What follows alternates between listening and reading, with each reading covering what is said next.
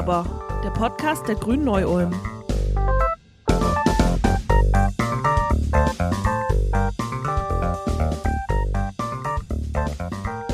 Ich hätte mir vor zehn Jahren nie vorgestellt, dass ich eines Tages nach Deutschland flüchten muss, aber das ist eben passiert. Ich bin jetzt hier als Flüchtling.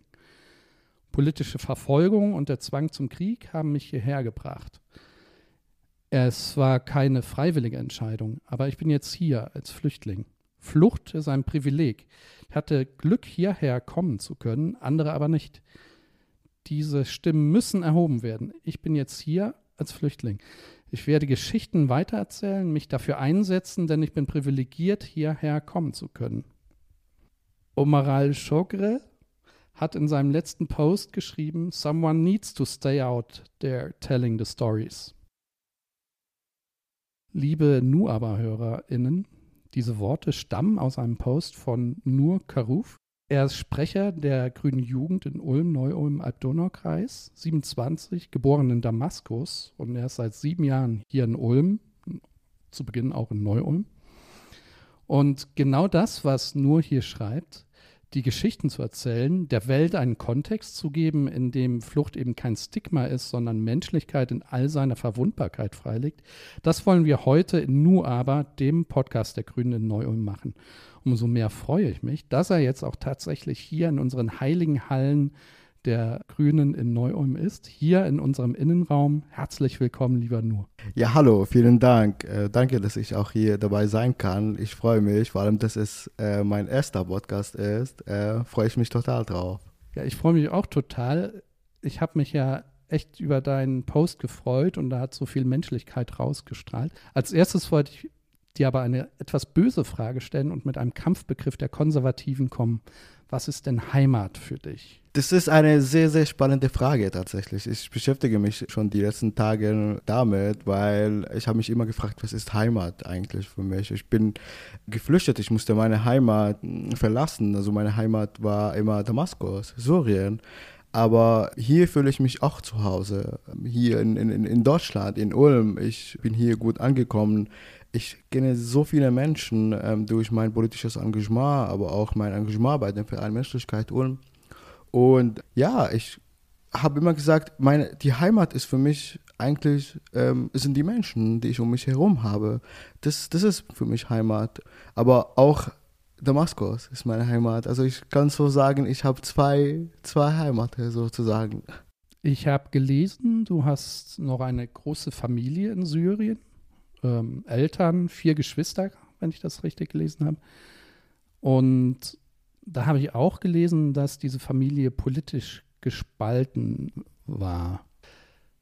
Waren denn alle dann auch in dieser Zeit interessiert oder wollten einige auch mit Politik eigentlich gar nichts zu tun haben? Oder war das tatsächlich wie in so einem kleinen ich äh, weiß nicht genau, wie man es nennen soll, dass tatsächlich äh, auch Streitigkeiten über Politik an der Tagesordnung waren. Wie kann man sich das vorstellen? Also tatsächlich war es so, dass am Anfang, als der ähm, Krieg ausgebrochen ist, war mein Vater sozusagen war politisiert und wollte dann äh, bei den Protesten auch mitmachen, hat er auch äh, mitgemacht. Irgendwann hat er aber erkannt, dass es ähm, doch nicht so wirklich viel bringt und ähm, er meinte, dass ja, das ist doch viel gefährlicher und das bringt nichts. Dann hat er sich zurückgehalten und da habe ich dann angefangen, dann zu demonstrieren. Und dann äh, war meine Mutter auch der Meinung, ja, das ist richtig, wir müssen weiter demonstrieren, wir müssen für unsere Freiheit und äh, für die Demokratie auch äh, kämpfen, wir können nicht schweigen.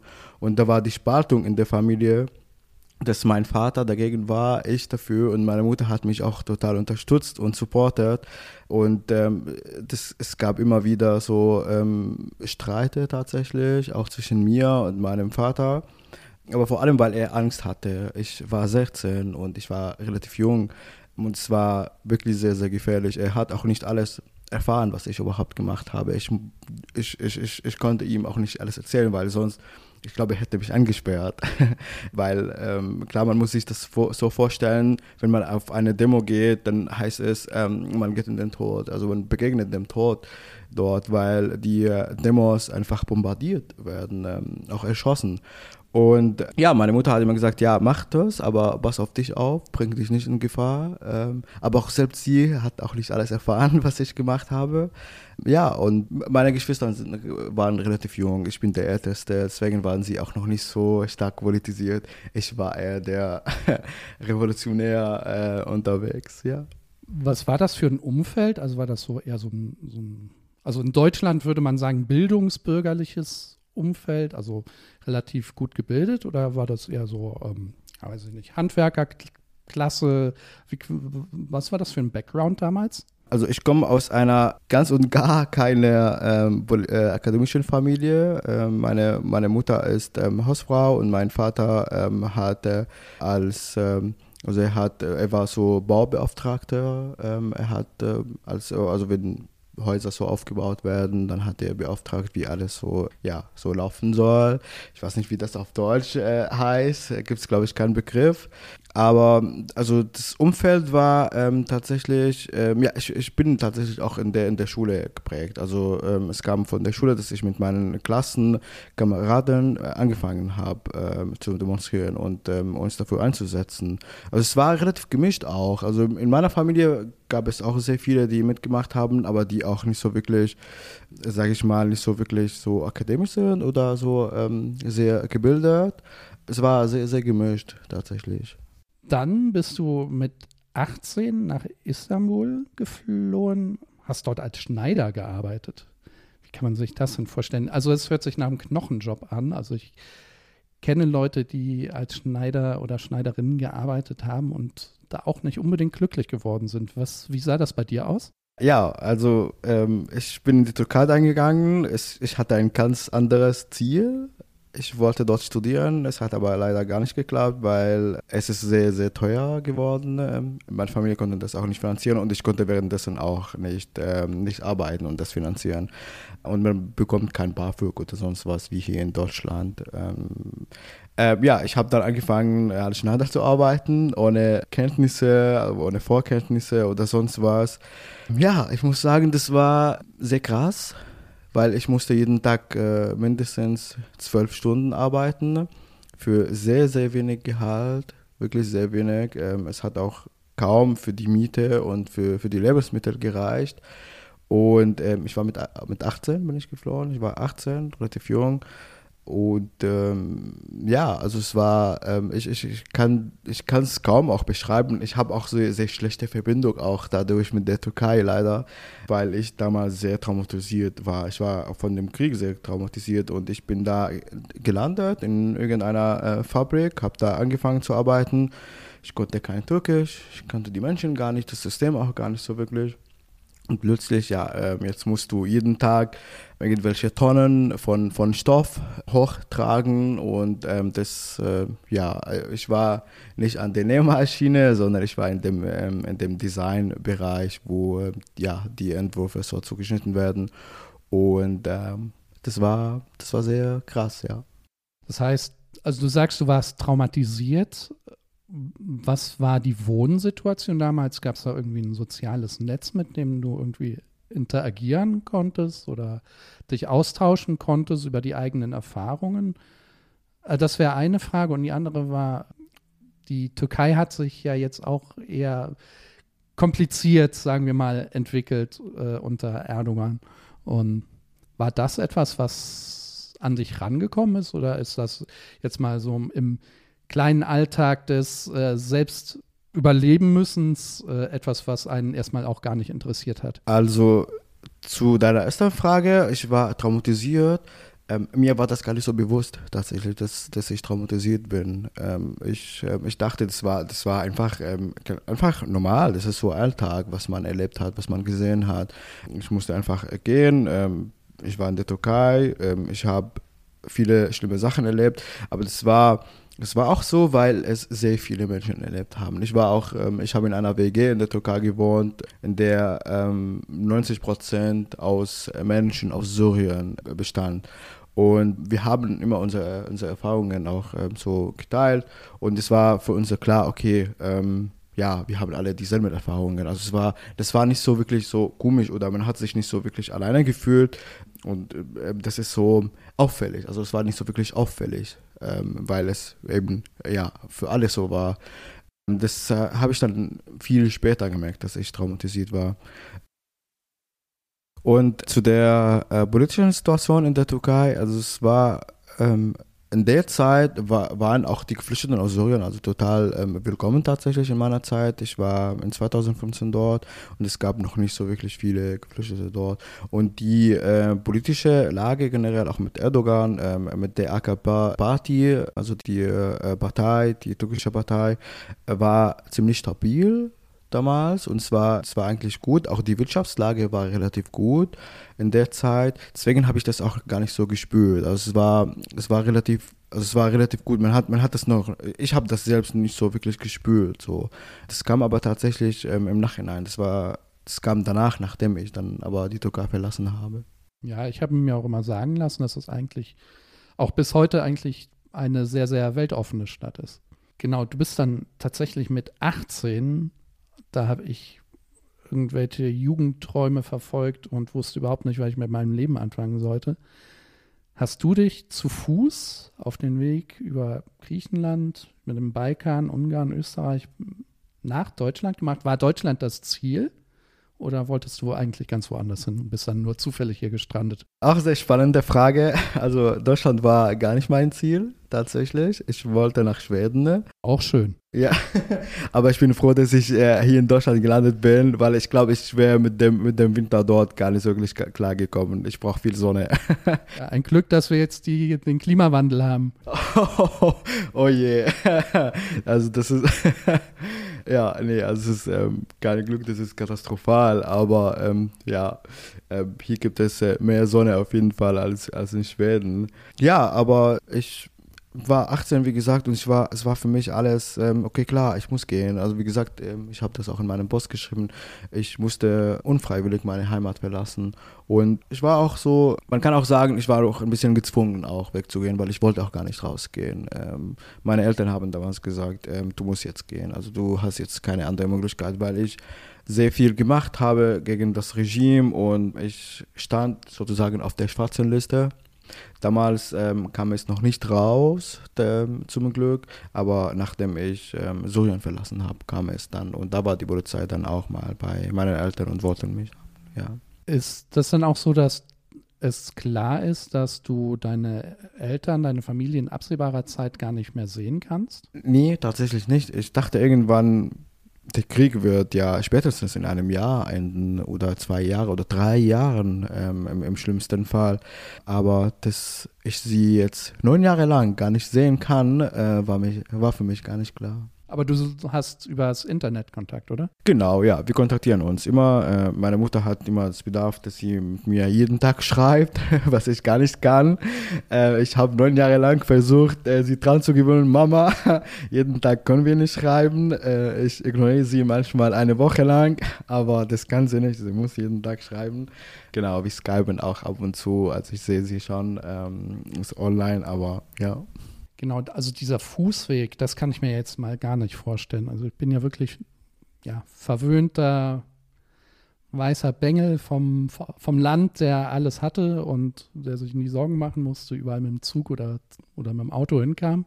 Ich, also das ist, hört sich für mich so, so surreal an, dass man da einen von Weg von etlichen hundert Kilometern zu Fuß zurücklegt, was also erstmal ganz allgemein, was ist das für ein Gefühl?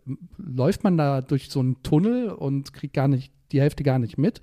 Oder ist man total fokussiert und schna äh, schnappt alles auf und saugt alles auf wie ein Schwamm? Also ich, das ist so eine Situation, die so fremd ist.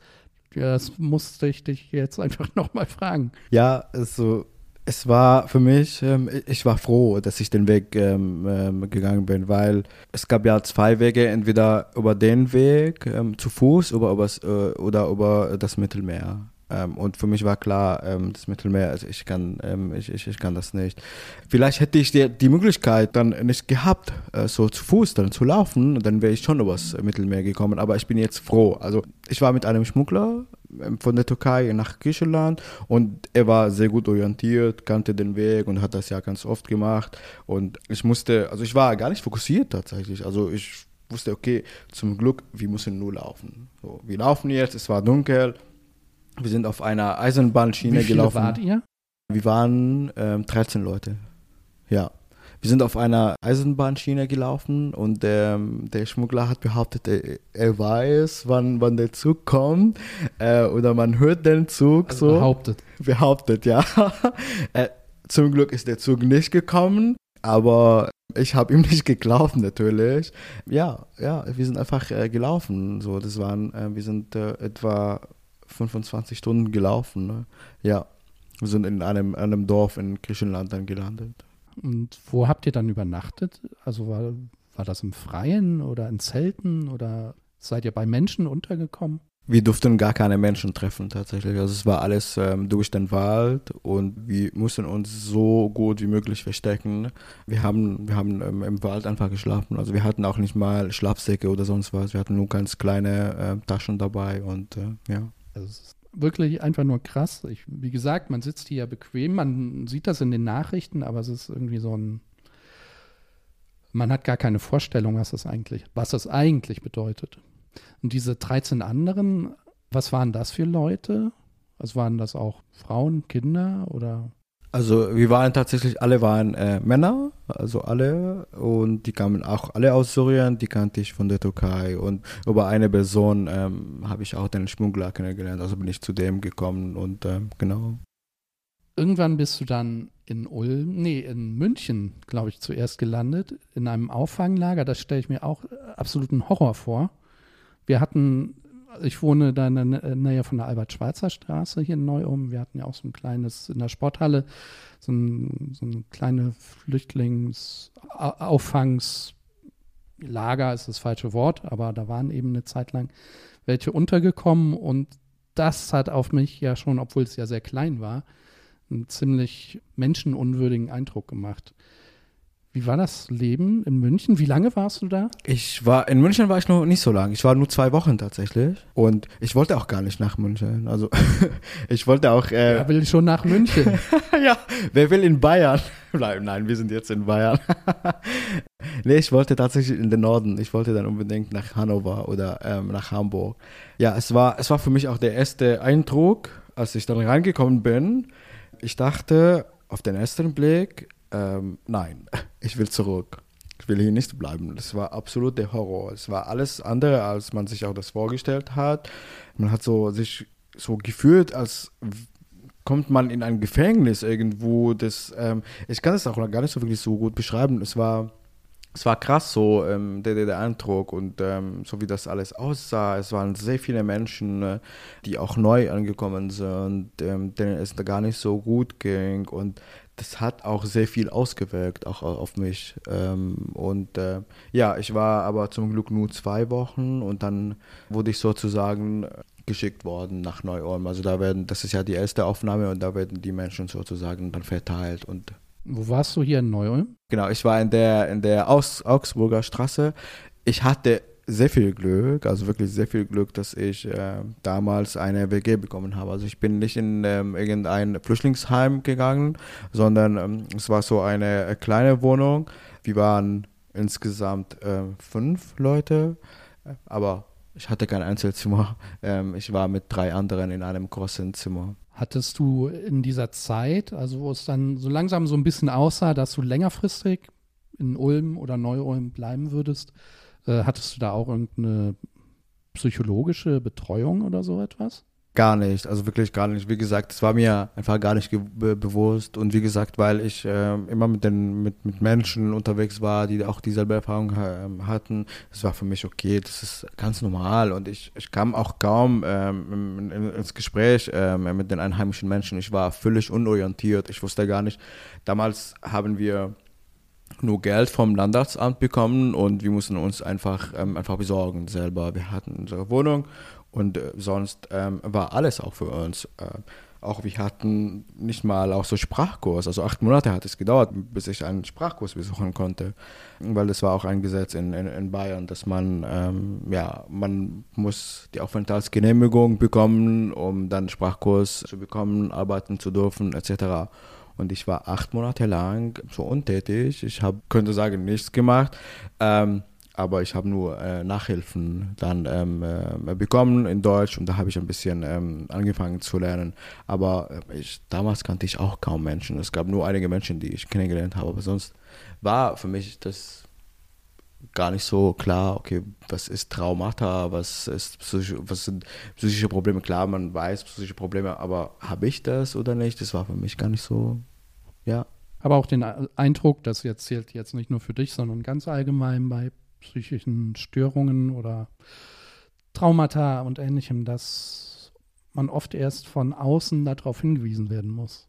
Ja, das stimmt, das stimmt. Und wie gesagt, ich habe ähm, keinen Kontakt, also keinen Kontakt mit den einheimischen Menschen ähm, hier gehabt und ähm, deswegen habe ich auch nicht so oft meine, meine Geschichte auch erzählt. Ich glaube, manchmal kommt es ja, wenn man wenn man Geschichten erzählt, wenn man erzählt, was man erlebt hat. Aber damals konnte ich auch ähm, nicht so wirklich erzählen. Mein Englisch war auch nicht so tiptop, aber auch Deutsch konnte ich auch gar nicht. Deswegen ich bin in irgendwelche Aktionen gegangen und habe einfach zugeguckt, mitgegessen so und es war ähm, ja, ich, ich konnte nicht so wirklich erzählen und dann auch, dass Menschen mir sagen, ah, was du erlebt hast, es sind schlimme Sachen, es sind, das ist nicht normal, du bist ähm, traumatisiert, du hast äh, vielleicht äh, psychische, psychische Störungen, habe ich gar nicht bekommen. Was war dann das erste Mal, dass du gedacht hast, okay, eigentlich fühle ich mich ganz, vielleicht sogar willkommen hier, vielleicht will ich sogar hier bleiben? Was, wann war das? Das war viel zu spät. Es kam viel später. Ich musste auch ganz viele Jahre lang auch damit kämpfen, meine Aufenthalts Aufenthaltsgenehmigung zu bekommen, mein Abitur anerkennen zu lassen. Hat dann nicht geklappt. Dann musste ich auch nach einem Ausbildungsplatz suchen. Es war, ich, war, ich war sehr, sehr, sehr viel beschäftigt mit, dem, mit der ganzen Bürokratie in Deutschland, mit sehr vielen Problemen, ähm, auch Wohnungssuche etc. Gab es da Leute, die dir geholfen haben? Ja, ja. Ich bin in Neu-Ulm, ähm, habe ich acht Monate dann äh, lang gewohnt und da hatte ich auch selber Probleme mit, äh, mit den Menschen, die dort gewohnt haben. Und da wurde ich auch tatsächlich bedroht, ähm, dass ich auch eines Tages die Wohnung verlassen habe mit einem anderen Freund. Und damals hat mich meine Sprachlehrerin äh, von der äh, Deutschlehrerin von der Volk, äh, Volkshochschule in Ulm hat mich und den Freund bei, bei sich ähm, aufgenommen.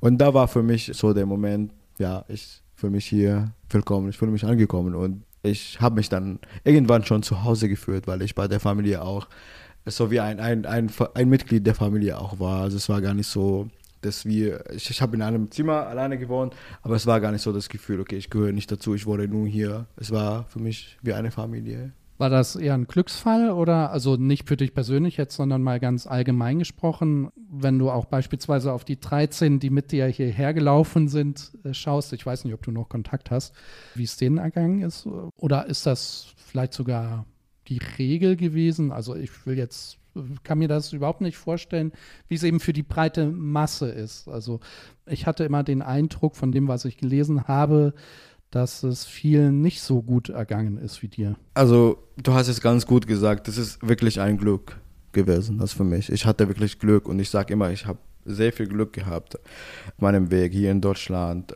Es war gar nicht die Regel die Menschen, die ich, äh, mit denen ich hierher gekommen bin, ich habe mit einigen Kontakt. Es geht ihnen gut. Sie arbeiten ähm, oder studieren gerade oder machen Ausbildung oder ähm, was auch sonst.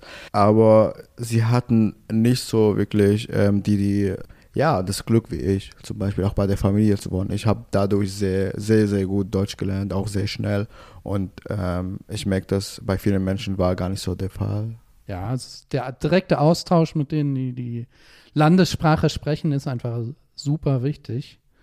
Und das hat jeder gelernt, der mal ein Auslandssemester gemacht hat und dann nur mit den Erasmus-Studenten rumgegangen hat. Na, wie war das Spanisch danach? Es war nicht so gut wie bei mir, der in der freien Spanisch-WG gewohnt hat. Liebe Grüße an meinen Freund Abel. Wie ist das denn jetzt? Also, du hast jetzt eine Aufenthaltsgenehmigung wie lange läuft das oder ist die unbegrenzt? Kann man sich das vorstellen? Ich habe eine Aufenthaltsgenehmigung, genau, die geht normalerweise drei Jahre, aber man hat auch die Möglichkeit, eine sogenannte Niederlassungserlaubnis zu bekommen. Das, das ist dann unbefristet. Die habe ich nicht, ich habe die dann verlängert, also die dreijährige Aufenthaltsgenehmigung, weil ich wusste, drei Jahre später will ich mich einbürgern lassen. Also das war vor drei Jahren. Und ja, jetzt äh, lasse ich mich ähm, einbürgern ich bin jetzt in dem Einbürgerungsprozess seit sechs Monaten. Bald äh, sollte es dann schon hoffentlich klappen. Äh, ich freue mich sehr, sehr, sehr darauf, wenn, wenn es dann klappt. Was muss man dafür machen? Also ich habe, du siehst, ich bin total unbeleckt und habe keine Ahnung von den Sachen. Äh, ja, genau. Was, was muss man für, einen, für einen deutschen Pass machen? Oh je. Yeah. Also was man, was man alles so vorlegen muss, das kann man sich gar nicht vorstellen. Man muss tausende von Dokumente vorlegen. Also wirklich, man muss eine sogenannte Geburtsurkunde von dem ähm, von Syrien beantragen lassen, dann die begläubigen lassen, also übersetzen, beglaubigen lassen und dann erstmal in der Botschaft, in der deutschen Botschaft in Beirut, also das geht dann wirklich nur in Beirut, auch da beglaubigen lassen und dann wieder nach Deutschland bringen. Das alleine hat ein Jahr gedauert. Äh, dann muss man auch ein sogenanntes ähm, Integrationstest machen ähm, oder das, der, einen Einbürgerungstest machen. Ja, darüber rede ich sehr viel mit, mit meinen Freundinnen, so was für Fragen das sind. Es geht sehr viel um die Geschichte von Deutschland und ich würde sagen, ich habe das mit einigen Freundinnen gemacht und du kennst das Grundgesetz jetzt schon sehr, ja. sehr besser als ich. ja, kann man so sagen, weil ich das so lernen musste. Es waren 100 Fragen, äh, da, davon sind äh, in der Prüfung waren das also nimmt es waren 33 Fragen und äh, ich musste die, ja, ich musste davon 17 eigentlich ähm, richtig haben, um den Test zu, bestand, äh, zu bestehen. Hatte ganz gut, also ich habe 30 richtige Fragen, richtig gut eigentlich damals. Ja, aber es ist voll witzig, äh, weil viele Freundinnen können das einfach gar nicht. Also ich habe das mit einigen gemacht und kein Mensch hat den Test bestanden. das war ja. Frag mich bitte nichts. Mit dir mache ich den aber nicht mal. das Schlimme ist ja, ich habe ja auch Geschichte studiert und, und oh Gesellschaftswissen, äh, Gesellschaftswissenschaften und so einen Quatsch. Und ich bin sicher, du würdest mich da wirklich mit deinem Wissen äh, völlig aus dem Konzept bringen. oh, also ob ich das noch jetzt weiß, bin ich mir auch noch gar nicht so sicher, aber äh, das würde mich mal, mal, interessieren.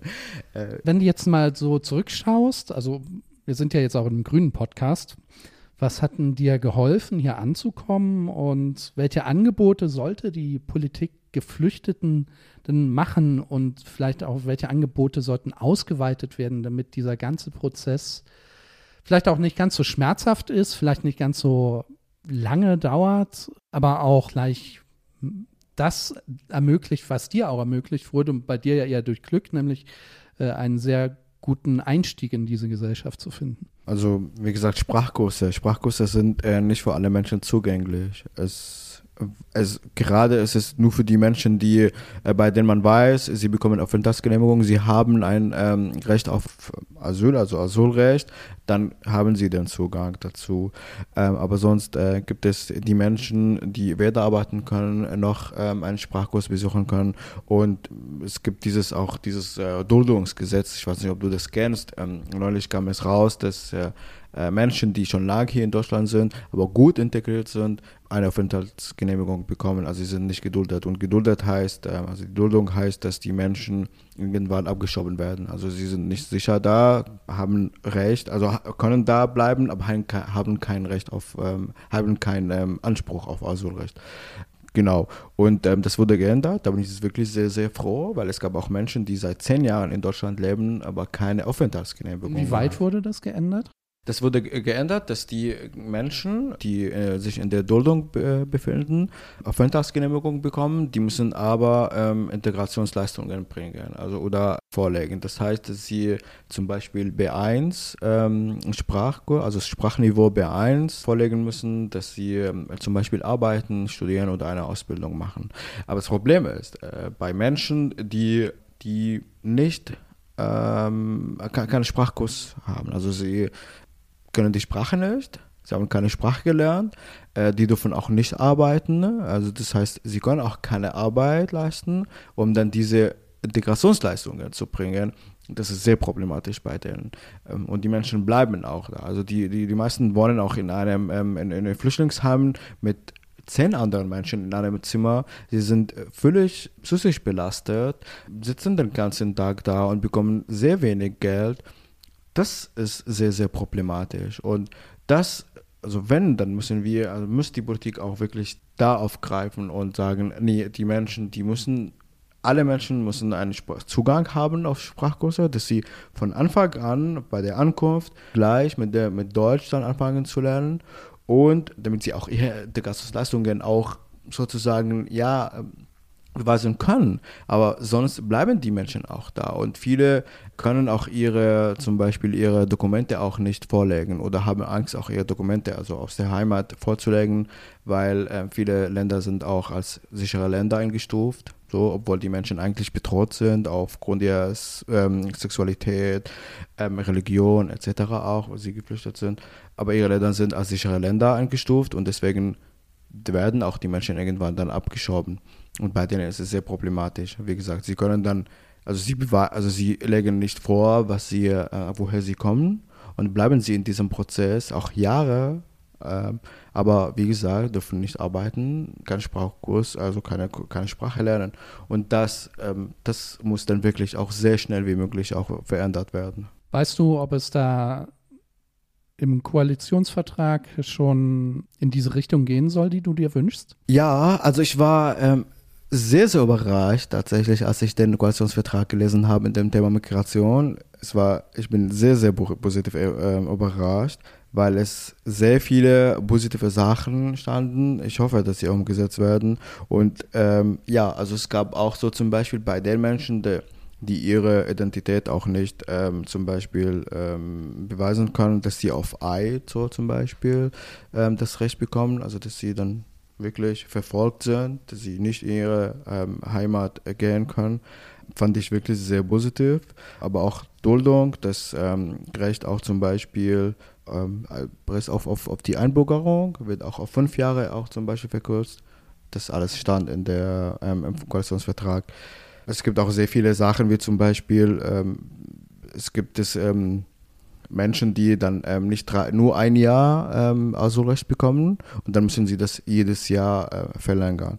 Und das ist auch wirklich sehr problematisch. Und auch um die, um die Aufenthaltsgenehmigung zu verlängern, brauchen sie einen Pass, einen gültigen Pass. Zum Beispiel, ich kenne das bei meinen syrischen Freundinnen. Sie müssen einen syrischen Pass vorlegen und die meisten haben keinen syrischen Pass. Entweder ist der ähm, verloren, haben den auch gar nicht oder ist nicht mehr ähm, gültig. Und die müssen einen bei der syrischen Botschaft in Berlin äh, beantragen und der kostet sehr, sehr viel Geld und das dauert eineinhalb Jahre mindestens.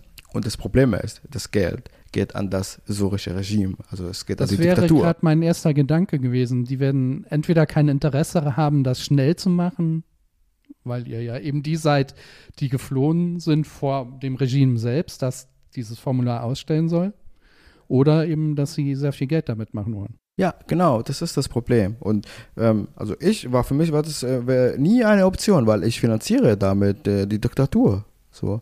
Und ähm, das stand auch, dass man das nicht mehr braucht. Aber genau, ich hoffe, dass das dann auch irgendwann mal umgesetzt wird. Ich hoffe es auch. Vor allem, es, also die Ampelkoalition hat ja unfassbar viel nachzuholen, nachzuarbeiten, was sehr, sehr lange liegen geblieben ist bei manchen Sachen hakt es eben jetzt schon wieder, weil man, wie die Welt eben so ist, von einer Krise in die nächste stolpert. Ist auch so ein bisschen die Befürchtung, dass das allein durch dieses ständig in Krisenmodus leben, also jetzt äh, staatlich gesehen, äh, wieder verschleppt werden könnte? Ja, klar, also wir, befinden uns in einem äh, Krieg, jetzt gerade Ukraine-Krieg, wir haben Pandemie und Inflationskrise auch jetzt, das ist alles sehr problematisch, aber ich finde ähm, trotzdem, es gibt sehr viele ähm, Sachen auch. Also wir haben auch ähm, Bildung, haben wir, wir haben das Thema Bildung, Flüchtlingspolitik, alles und das muss auch wirklich nachgeholt werden, auch vor allem in der, in der Flüchtlingspolitik. Seit Jahren reden wir da, da, da, darüber, dass die Menschen aus den griechischen Inseln ähm, evakuiert werden. Und das stand auch in dem Koalitionsvertrag äh, mit den Landesaufnahmeprogrammen. Und bisher ist noch gar nichts passiert. Ähm, und ich finde, also das, das, ist, das ist sehr wichtig, also das ist wirklich sehr dringend, weil die Menschen leben unter unmenschlichen ähm, Zuständen dort seit Jahren und das, das kann nicht mehr weitergehen. Du hast gerade den äh, Ukraine-Krieg angesprochen. Ist das was, was man automatisch dann vergleicht, wenn man eben auch aus einem Kriegskonflikt herausgeflohen ist? Ja, tatsächlich. Also als ich das, als ich erfahren habe, dass Putin die Ukraine an, angegriffen hat, habe ich gleich, wirklich gleich an den Moment gedacht, bei dem ich meine Heimat verlassen musste, beziehungsweise die Stadt in Damaskus. Ich musste auch von Damaskus, musste ich von einer Stadt auch fliehen, weil die damals angegriffen wurde. Und ähm, es waren für mich einfach diese gleichen Szenen. Ich habe alles, hab alles in den, Nachrichten gelesen, auf YouTube oder ähm, auf, auf, auf Social Media generell. Und das waren so für mich die gleichen Szenen, die ich selber erlebt habe. Und ich muss ehrlich sagen, damals habe ich, hab ich alles ausgeschaltet, weil ich das einfach nicht wirklich, ich konnte damit gar nicht so wirklich klarkommen, weil ich war sehr traumatisiert und wie ich gesehen habe, wie die Menschen fliehen mussten, wie sie bombardiert werden, die Menschen, wie, wie die ähm, getötet werden, ich konnte das einfach gar nicht sehen, weil das ist so, ja, dieselbe Erfahrung. Mhm. Du arbeitest bei Menschlichkeit e.V., bei dem Verein. Was machst du da und was macht der Verein? Also ich kenne ihn, aber unsere HörerInnen vielleicht nicht. Genau, der äh, Verein Menschlichkeit Ulm äh, macht Flüchtlingsarbeit. Wir haben sehr viele verschiedene Projekte, wie zum Beispiel Lerncafé. Da bieten wir eine Deutsch-Nachhilfe äh, bei den Menschen. Deutsch, aber auch andere Fächer, zum Beispiel in der, in der, ähm, in der Berufsschule, da haben viele, viele Menschen ähm, ja, Schwierigkeiten äh, mit der Sprache oder auch mit anderen ähm, Sachen. Da ähm, sind auch Fachmenschen oder auch Menschen, die ähm, ja also wirklich ähm, einfach Lust haben, sich zu engagieren, sind auch da tätig. Und das ist wirklich sehr groß. Wir haben ähm, etwa äh, 50 Tandems oder mehr oder sogar 60 jetzt mittlerweile. Wir machen das eins zu eins. Ähm, und genau, da kommen die SchülerInnen und, und die HelferInnen und ähm, genau. Und das läuft wirklich super gut. Gerade haben wir auch sehr viele Projekte jetzt äh, in Bezug auf die geflüchteten UkrainerInnen, wie zum Beispiel äh, Kinderprojekt für die Kinder, so Kinderbetreuung, ähm, Essensausgabe in den, in den Hotels, ähm, also in den, in den ähm, Aufnahmeneinrichtungen. Und äh, Buddy-Projekt haben wir auch zum Beispiel, da versuchen wir Menschen, so Menschen mit Picasso-Hintergrund und auch so einheimische Menschen oder Menschen, die hier aufgewachsen sind, zusammenzubringen, um eben auch ähm, ja, die Teilhabe in der Gesellschaft zu ermöglichen für die Menschen, weil das eben sehr, sehr schwierig ist, wie ich auch mal jetzt am Anfang erzählt habe, man hat den Zugang nicht so wirklich in die Gesellschaft. Ja, sowas machen wir, genau. Und du selber, also äh, das ist ja auch dein Job, oder? Genau, also das ist äh, tatsächlich mein Job. Ähm, das ist alles ehrenamtlich. Genau, also das ist äh, der Verein Menschlichkeit Ulm ist eine gemeinnützige Organisation. Mhm. Ich habe gelesen, du interessierst dich, das ist jetzt allerdings auch schon wieder zwei Jahre her, glaube ich, dieses, dieser Zeitungsartikel, aus dem ich alle meine Informationen habe. äh, du interessierst dich dafür, Sozial- und Kulturwissenschaften studieren, ist, zu studieren. Ist das immer noch so? Das ist immer noch so, ja, tatsächlich. Äh, genau, ich, ich würde es auch gerne machen. Ich schreibe ähm, nächstes Jahr mein Abitur und ähm, dann bin ich wahrscheinlich auch nicht mehr in Ulm, was äh, sehr, sehr schade ist. Weil Muss man ja das, nicht für immer sein. Ja, auch sieben Jahre äh, reichen schon jetzt auch. Hast du schon ein Ziel vor Augen, wo du hin willst? Ähm, ich habe so ein Dilemma. Ich will, ich will ich will aus Baden-Württemberg raus, aber irgendwie möchte ich aber doch bleiben, weil ich sehe, dass man sehr viel arbeiten kann. Es gibt sehr viel zu tun hier in Baden-Württemberg, vor, allem, vor allem auf ähm, äh, politischer Ebene. Und ich hätte so Lust auf eine große Stadt wie Berlin oder Hamburg. Also irgendwo. Äh, noch größer als Noch um. größer als um, ja. äh, ich komme aus Damaskus, ne? Ähm, das ist so groß wie, wie, wie Berlin und ich habe in Istanbul gewohnt. 21 Millionen EinwohnerInnen, also ist gar Vergleich mit Ulm. Ulm ist sehr, sehr klein für mich tatsächlich, aber ich bin mittlerweile gewohnt. Ähm, ich mag Ulm auch total, also ich mag auch, weil ich sehr viele Menschen hier kenne und ich mag die Menschen hier. Ähm, aber ich glaube, ich bleibe in Baden-Württemberg und vielleicht geht es Richtung Heidelberg, Freiburg oder Mannheim. Ah ja, sehr schön. Und die Fächerwahl ist ja sehr gut. Ich bin ja Kulturhistoriker und kann das nur unterschreiben. Da lernt man fürs Leben die Soft Skills und so weiter. Ah, schön. Da freue ich mich. du bist ja auch Sprecher der Grünen Jugend im Ulm Neu-Ulm, ähm, na wie heißt es? Ulm, Neu, genau, Ulm Neu-Ulm Alb-Donau-Kreis. Ich kann mir das nicht merken. Leute, da müsst ihr euch was Kürzeres einfallen lassen. Ja. Erstens, wie kam das? Und zweitens, äh, was ist das für ein, also wie sehr engagiert ihr euch als grüne Jugend so in der regionalen, lokalen, städtischen Politik? Also dazu kam es, als ich, ähm, das war in 2020 nach dem, äh, nach dem großen Brand in Moria, da habe ich gemerkt, ähm, klar, ich war immer politisch, ähm, äh, immer politisiert, ich war immer ähm, unterwegs, auch so aktivistisch, ähm, auf Kundgebungen, Demos, ähm, aber ich habe gemerkt, wir müssen in der Politik was verändern. Es kann einfach nicht so weitergehen, weil wir haben gemerkt, okay, Druck, klar, kommt, aber es ändert sich nicht so wirklich viel. Und ähm, damals war für mich ähm, klar, äh, Marcel Emmerich hat die Seebrücke gegründet in Ulm und er hat sich äh, für, die, für die Themen sehr stark eingesetzt.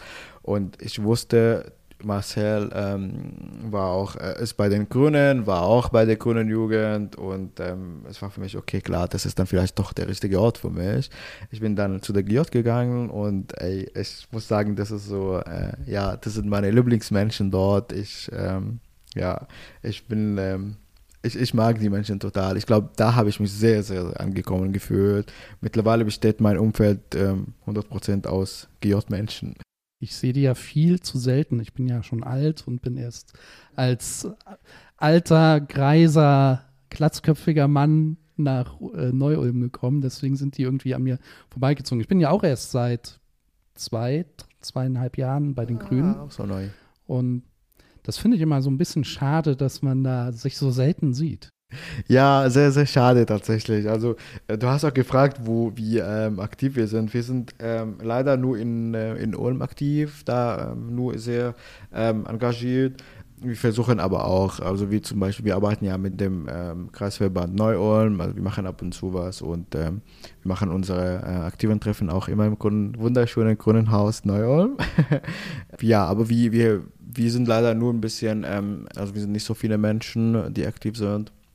Mittlerweile geht es ganz gut. Äh, nach den Bundestagswahlen ähm, kamen sehr viele zu uns, aber es mangelt auch noch an Menschen, ähm, mit denen wir noch aktiver auch in Neu-Ulm auch sein können. Aber wir, wir haben auch auf jeden Fall vor, auch in Neu-Ulm auch ähm, aktiv zu sein. Ja, ich glaube, an den Aktiven mangelt es immer, auch wenn es eigentlich ganz, ganz viele sind. Ja, das stimmt. Aber wir haben ja auch noch viel vor. Ich hoffe, ihr unterstützt auch uns, wenn wir dann nächstes Jahr die Landtagswahlen hier in Bayern haben. Oh ja, auf jeden Fall, voll gerne. Also wirklich super gerne. Wir, wir wollen auch, wie gesagt, wirklich mehr und ähm, enger auch ähm, mit, dem, äh, mit euch arbeiten. Voll gerne. Also so, wir sind äh, mit voller Energie dabei. Ich freue mich jedenfalls total, wenn es dann soweit ist und für die nächsten Veranstaltungen gehen die Einladungen dann natürlich auch an euch. Aber das machen wir, glaube ich, eh immer. Und ja, nee, das wird bestimmt super. Voll schön, ja. da freu ich, freuen wir uns auf jeden Fall. Ja, ich habe jetzt ganz, ganz viel von dir erfahren. Ich fand das ein ganz tolles Gespräch. Sehr persönlich, finde ich. Es ging vielleicht, also äh, Politik hat schon immer eine Rolle in dem Gespräch ge ge gespielt, aber es zeigt auch so ein bisschen, wie Politik auch wenn man sich selber vielleicht gar nicht so politisch fühlt, immer irgendwie da ist. Gesellschaft ist ja auch immer da und Gesellschaft geht uns eigentlich immer an und deswegen fand ich es auch so wichtig, dass wir dieses Gespräch führen. Es ging ja darum, das haben wir am Anfang gesagt, eben die Stories weiter zu erzählen von Menschen, die vielleicht auch gar keine Stimme haben. Von, den, von diesen Menschen hast du ja auch erzählt.